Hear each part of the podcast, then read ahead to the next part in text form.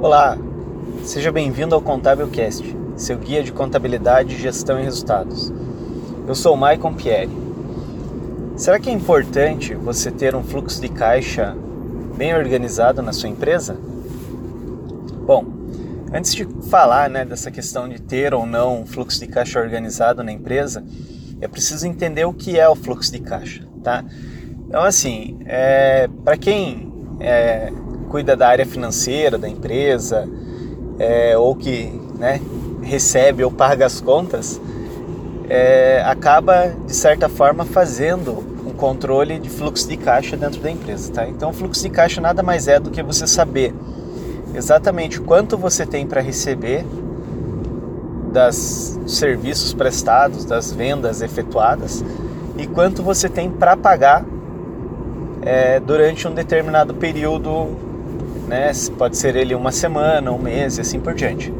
Normalmente o fluxo de caixa ele é projetado futuro, né? então eu sempre olho para frente quando eu estou analisando o fluxo de caixa. Então eu sempre quero saber assim, de hoje para daqui uma semana, quanto eu vou ter de caixa dentro da minha empresa se eu receber de quem me deve e se eu pagar as contas né, dos clientes, dos fornecedores, as despesas operacionais, funcionários e tudo mais. Tá?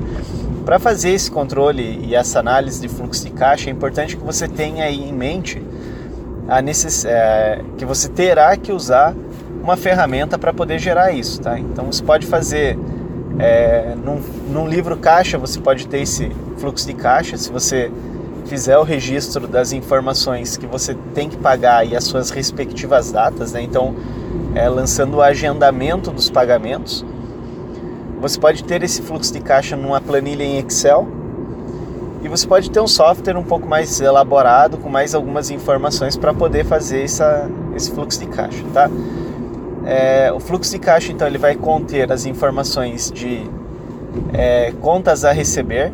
Então, se você tem um produto que você tem uma resposta né, recorrente da, de recebimento, é, ou então você tem um, uma determinada projeção já prevista de venda das suas mercadorias, você lança essa previsão no fluxo de caixa e você vai ter quanto você vai receber dentro de um determinado período. E você lança também a previsão de todas as despesas. Então você coloca lá conta de água. Você sabe que todo mês você tem que pagar um determinado valor lá de conta de água. Então você pode projetar uma média dos últimos seis meses para esse valor. Conta de luz, aluguel e assim por diante vai ser aplicada a mesma coisa. Então é legal que você pegue a média de despesas que você teve de cada uma dessas contas, né, dessas é, classificações de despesas e lance uma média dos últimos seis meses para você poder ver a projeção do, do teu fluxo de caixa. O que, que isso vai gerar para você de informação? Então, quando você sabe que você tem lá um total de despesas de 5 mil reais, entre despesa operacional e não operacional, você sabe que você vai ter que gerar pelo menos 5 mil reais de receitas na sua empresa.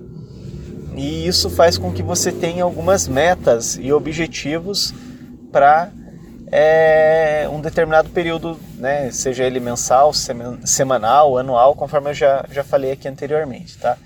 Então, assim, se a tua despesa total corresponde a 5 mil reais no mês, então a sua venda tem que alcançar esse valor. Então aí você consegue chegar lá, falta 10 dias para acabar o mês, eu vendi 3 mil reais. Então você sabe que você vai ter que criar ações para que nos últimos 10 dias do mês é, você consiga alcançar um mínimo de dois mil reais em vendas. Tá? Então o fluxo de caixa ele serve para isso, tá? para você poder se organizar e entender é, o que precisa ser feito para manter a sua empresa ativa. Tá? É, outras funções que o fluxo de caixa também possibilita é quando você tem sobra de dinheiro em caixa e não sabe o que fazer com ele. Né? Então você pode é pegar essa sobra, deixar ela num banco, o banco faz, dependendo da, né, da, da agência bancária, ela faz uma aplicação automática, então aquele valor ele não fica parado na tua mão, então ele vai ficar rendendo ali um, né, tem um juro sobre a aplicação e tudo mais que Às vezes, dependendo do montante, é, é bem pouquinho, mas né, se você tem um volume um pouco maior de, de dinheiro, essa aplicação pode render um pouquinho mais para você até chegar a data do pagamento dos fornecedores. Então, às vezes, assim, né? É, a gente acaba, dentro do fluxo de caixa, trabalhando a seguinte informação também. Bom, eu tenho 20 mil reais aqui no dia 1 do mês. E eu tenho as minhas contas principais vencem a partir do dia 20.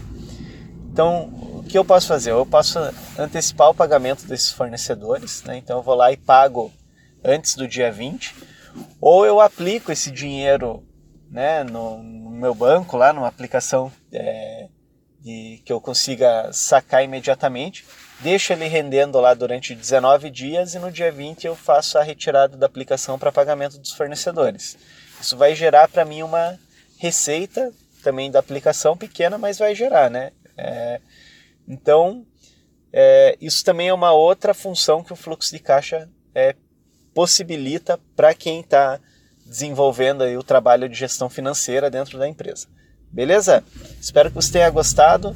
É, acompanhe o Contabilcast através aqui do, do canal e também do Facebook, na página facebook.com.br contabilcast. Beleza? Valeu, pessoal. É isso aí. Um abraço. Até mais. Tchau.